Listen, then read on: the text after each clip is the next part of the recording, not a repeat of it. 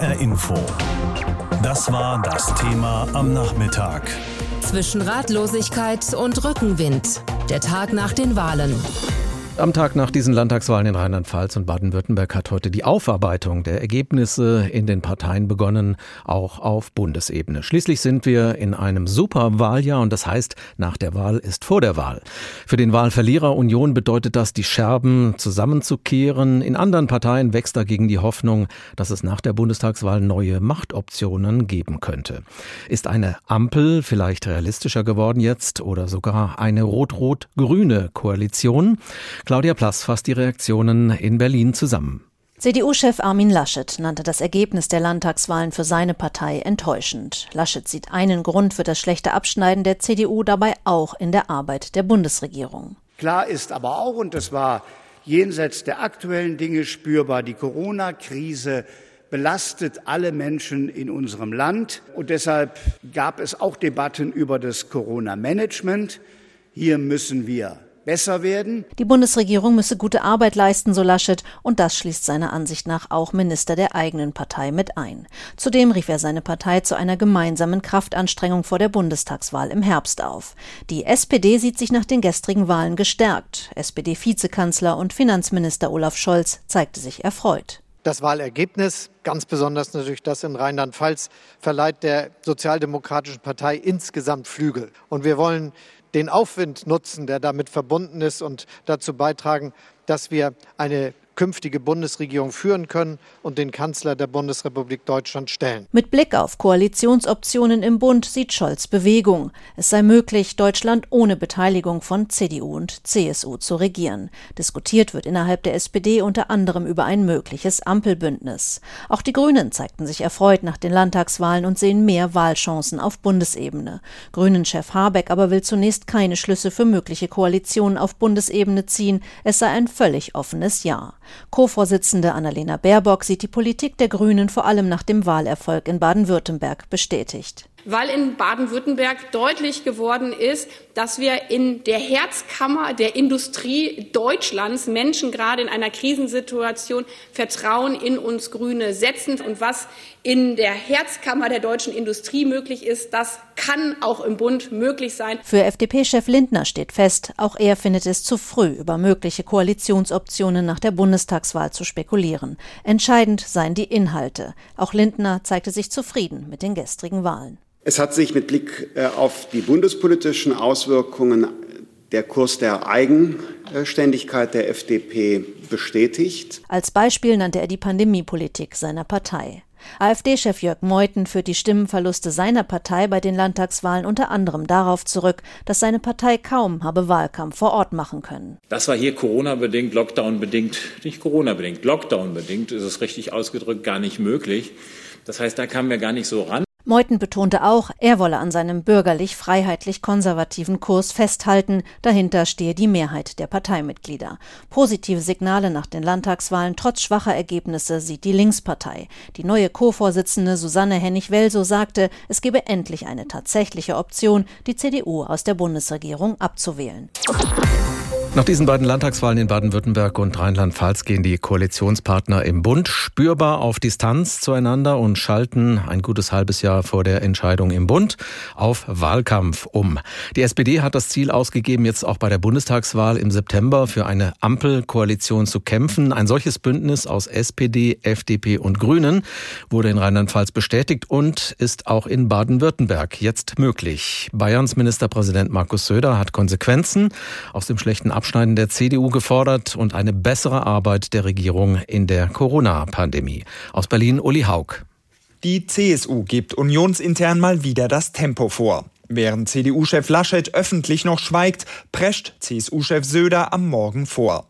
Seit gestern sei klar, dass es theoretisch Mehrheiten jenseits der Union gibt, warnt Söder in München. Das heißt, wir werden nicht mit dem Schlafwagen im September die Bundestagswahl bestehen können, sondern wir brauchen für die Zeit jetzt eine klare Richtung, eine klare Strategie. Ein Teil der CSU-Strategie scheint es zu sein, ab sofort in den Wahlkampfmodus zu schalten. Generalsekretär Blume gibt einen Vorgeschmack, startet einen Angriff in Richtung SPD-Kanzlerkandidat Scholz. Es ist wahrscheinlich ein Novum in der deutschen Geschichte, dass es einen Kanzlerkandidaten gibt, der zum selben Zeitpunkt zwei Untersuchungsausschüsse an der Backe hat.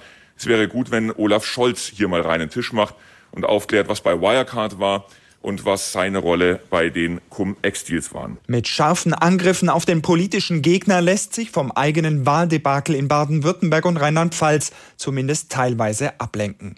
Denn auch CDU-Chef Laschet übt Kritik am Koalitionspartner. Er erwarte, dass sich jeder Minister um sein Ressort kümmert, sagt Laschet. Eine Kabinettsumbildung, um die angeschlagenen CDU-Minister Spahn und Altmaier auszuwechseln, will er aber nicht. In einer Pandemie muss man trotz allem erwarten, dass bei dem Thema, was die Menschen am meisten bewegt, die Regierung als Ganzes zu guten Sachlösungen kommt. Die Analyse der zwei CDU-Wahlniederlagen verläuft dann erwartbar. Das Ergebnis nennt Laschet enttäuschend und führt es auch auf den Amtsbonus von Malu Dreyer in Rheinland-Pfalz und Winfried Kretschmann in Baden-Württemberg zurück. Seine Partei, so kündigt Laschet an, will er nach den schweren Niederlagen neu positionieren. Ein erster Schritt nach Masken- und Aserbaidschan-Affäre, ein Verhaltenskodex, der die Nebentätigkeiten für Abgeordnete einschränken soll. Mit der CSU sei außerdem ein gemeinsames Regierungsprogramm verabredet, ein Schwerpunkt die Wirtschaft. Wie kommen wir wieder zu neuen Arbeitsplätzen? Wie kommen wir heraus aus der Kurzarbeit? Wie können wir wieder Wachstum haben und höhere Steuereinnahmen haben durch Wachstum, um diese hohen Staatsschulden zurückzuzahlen? Ende März soll die Arbeit am Unionswahlprogramm starten. Dann ist aber noch unklar, für welchen Kanzlerkandidaten es überhaupt geschrieben werden soll. Die beiden krachenden Wahlniederlagen hätten aber keine Auswirkung. Bin ich mir mit Markus Söder einig, keine. Söder oder Laschet, es soll beim Fahrplan bleiben. Zwischen Ostern und Pfingsten soll entschieden werden, wer es machen soll. Zumindest indirekt hat Armin Laschet aber schon heute deutlich gemacht, dass er ins Kanzleramt will. Sein Amt als NRW-Ministerpräsident würde er bei einer Nominierung bis zur Bundestagswahl im September weiterführen. Diese Staatspraxis, die in Deutschland viele Sozialdemokraten praktiziert haben, die die CDU praktiziert hat, wird auch in diesem Wahljahr 2021 so für mich gelten. Kandidaten- und Koalitionsfrage, inhaltliche Ausrichtung, Corona-Bekämpfung und zwei Wahlniederlagen. Die Union hat im Superwahljahr noch ungewöhnlich viel zu klären. Es ist ein politisches Erdbeben, das die CDU gestern bei diesen Landtagswahlen in Rheinland-Pfalz und Baden-Württemberg erlebt hat. Der Absturz einer Volkspartei und das ein halbes Jahr vor der Bundestagswahl. Die CDU hat in beiden Ländern so schlecht abgeschnitten wie noch nie, sowohl in Baden-Württemberg als auch in Rheinland-Pfalz. Könnten SPD, FDP und Grüne jetzt Ampelbündnisse schmieden und die CDU als zweitstärkste Kraft außen vorlassen? Albrecht von Lucke ist Politikwissenschaftler und Redakteur der Monatszeitschrift Blätter Berater für deutsche und internationale Politik. Ich habe vor der Sendung mit ihm gesprochen und ihn gefragt, das schlechte Abschneiden der CDU war ja erwartet worden, aber wenn die Zahlen auf dem Tisch liegen, wird einem dann die Realität erst so richtig deutlich? Absolut. Sie sagen genau das äh, Entscheidende. So geht es mir übrigens bei vielen Wahlabenden so. Man hat manches vorhergesehen, aber die Dramatik der Aussage. Und ein zweites kommt hier noch hinzu. Jenseits der Tatsache, dass wir so stark prozentual die Verluste sehen. Äh, in beiden Ländern stehen CDU-Kandidaten, übrigens ausgesprochen schwache Kandidaten, mehr noch in Baden-Württemberg als in Rheinland-Pfalz. Sie stehen fast zehn Prozent hinter den Titelverteidigern und den neuen und alten Amtsinhabern. Das ist das eine. Das ist dramatisch. Das zweite aber, und das macht den Wahlabend so besonders, es ist vor allem auch damit erstmalig wieder seit langer Zeit die Option verbunden, dass es eine Regierung jenseits der CDU-CSU geben könnte. Worin sehen Sie denn die Hauptgründe für dieses Abrutschen der CDU in der Gunst der Wählerinnen und Wähler? Allein die Maskenaffäre kann es ja nicht gewesen sein, oder? Ganz und gar nicht. Über 50 Prozent der Wählerinnen und Wähler in beiden Bundesländern haben Briefwahl gemacht. Das heißt, die meisten wussten noch gar nichts von der Maskenaffäre. Also, die CDU-CSU hat noch einen weit größeren Schaden zu befürchten. Und ich glaube, es gibt zwei entscheidende Ursachen. Zum einen haben wir es in der Tat mit einem Phänomen zu tun, das sich schon lange Zeit stark durchsetzt und durchschlägt. Es geht sehr stark um die Persönlichkeitswerte. In beiden Wahlen haben wir es dezidiert mit der Wahl starker Persönlichkeiten zu tun. Es sind übrigens auch nicht primär Malu Dreyer äh, als SPD-Frau oder Herr Kretschmann als Grüner gewählt worden. Die, selbst die Parteizugehörigkeit spielte nicht die absolut entscheidende Rolle. Nein, es war die Integrität und Stärke der beiden Kandidaten. Und es zeigt dort eine, sich eine ganz eklatante Schwäche. Es zeigt sich nämlich die Schwäche auch der CDU, starke Kandidaten in den Bundesländern überhaupt noch aufzubauen und aufzustellen. In den Bundesländern, gerade im Südwesten, die eigentlich über Jahrzehnte absolute CDU-Domänen waren, wo oftmals absolute Mehrheiten erzielt werden. Das war die eine Seite. Auf der anderen Seite, und das ist für die CDU, CSU weit dramatischer, haben wir natürlich auch einen Niederschlag des fatalen Umschlagens der Corona-Politik von einem Bonus zugunsten der CDU in ein regelrechtes Malus. Die CDU, CSU muss aufpassen, dass was ihr anfangs positiv zugerechnet wurde, jetzt nicht völlig ins Negative umschlägt. Dann könnten die Auswirkungen auf den Bund dramatisch sein. Ist mit diesen Ergebnissen der beiden Landtagswahlen auch das Ende der großen Koalition in Berlin eingeläutet und ist die Ampel nach den Erfolgen der Grünen und auch der FDP jetzt die neue Koalition der Zukunft?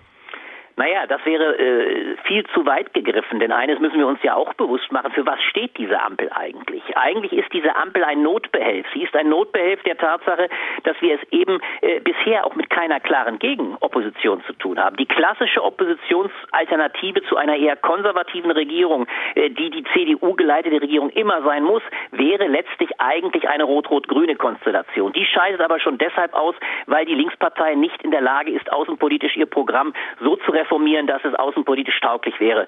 Und bisher übrigens auch die Arithmetik, also die Stimmenzahl nicht passte. Jetzt kommt plötzlich also quasi als Notbehelf eine Ampelkonstellation ins Spiel, die in der Tat bundespolitisch von höchster Relevanz wird, weil sie als erstmalig etwas darstellt, wie die Option für die CDU-CSU, ihr vermeintliches Abo auf die Kanzlerschaft zu verlieren. Und das ändert natürlich sehr vieles. Es zeigt aber auch die Entkernung unserer Politik. Es ist in gewisser Weise eine Alternative, die primär aus der Schwäche der CDU-CSU erwächst und nicht aus eigenem inhaltlichen Recht. CSU-Chef Markus Söder hat sehr schnell reagiert auf die schlechten Wahlergebnisse der CDU und ein neues Zukunftsteam der Union gefordert. Setzt er damit den CDU-Vorsitzenden Armin Laschet unter Druck? Natürlich. Setzt sich der Wettstreit der beiden Kandidaten fort. Armin Laschet muss jetzt die Sorge haben, dass ihn die Stimmen in der CDU, in der ab heute die Angst umgeht, die Angst nämlich der Bundestagskandidatinnen und Kandidaten ihr Mandat zu verlieren, aber auch der starken Figuren. Ich denke beispielsweise an einen herausragenden Ministerpräsidenten wie Volker Bouffier. Die Angst, dass die CDU-CSU ihre natürliche Dominanz verliert. Sie haben den hessischen Ministerpräsidenten Volker Bouffier erwähnt. Er ist ja einer der stellvertretenden Bundesvorsitzenden der CDU und ein Unterstützer von Armin Laschet. Kommt Volker Bouffier in dieser schwierigen Lage der CDU jetzt eine besondere Bedeutung zu? Absolut. Äh, Volker Bouffier ist die eigentliche Respektsperson, der am längsten im Amt befindliche Ministerpräsident. Er ist mit Sicherheit der wichtigste Ministerpräsident und er hat eines in einer Anne-Will-Sendung, ich glaube, es war nach der Wahl von Armin Laschet, hat er das Entscheidende gesagt. Er hat gesagt, es kommt eindeutig darauf an, und darüber werden CDU, CSU gemeinsam befinden, wer wortwörtlich das beste Ergebnis gemeinsam für die Union auf die Rampe bringt. Und er hat dann sogar zwei Präzedenzfälle dafür gebracht. Und es waren ironischerweise beides die Präzedenzfälle von 1980, eben als die CDU letztlich die Kampagne äh, Franz Josef Strauß überlassen hat und von 2002, als letztlich äh, Herr Stoiber am Start war. Damit will ich sagen, ich bin gespannt, wie Volker Bouffier sich letztlich entscheidet, auch wenn er natürlich als CDU-Mann ein Unterstützer von Armin Laschet in der Frage des Parteivorsitzes war, halte ich die Frage für völlig offen, ob die entscheidenden Ministerpräsidenten die Traute aufbringen, ihrem eigenen Parteichef zu sagen, du bist im Kampf um die Kanzlerschaft nicht der stärkste Mann, wir müssen den Bayern, beziehungsweise genauer gesagt, den Franken zum Kanzlerkandidaten küren, denn er ist stärker. Und ich will einen letzten Punkt machen. Es kommt ganz entscheidend für die CSU auf ein Datum an. Es ist der 6. Juni, der eine vorentscheidende Rolle spielt. Am 6. Juni ist die letzte Wahl vor der Bundestagswahl. Am 6. Juni findet die letzte Landtagswahl in Sachsen-Anhalt statt. Und dort droht die AfD wieder sehr stark zu werden. Und Markus Söder hat auch dort weit stärkere Werte im Kampf gegen die AfD als Armin Laschet, der im Osten bisher noch keine Resonanz gefunden hat. Also auch da spricht vieles dafür, dass der stärkere, durchschlagskräftigere Kandidat Markus Söder wäre. Nach diesen beiden Wahlen muss jetzt vor allem die CDU in sich gehen, denn das waren schon zwei krachende Niederlagen am gestrigen Sonntag und deshalb wird es jetzt darauf ankommen, Lehren aus diesem Debakel zu ziehen.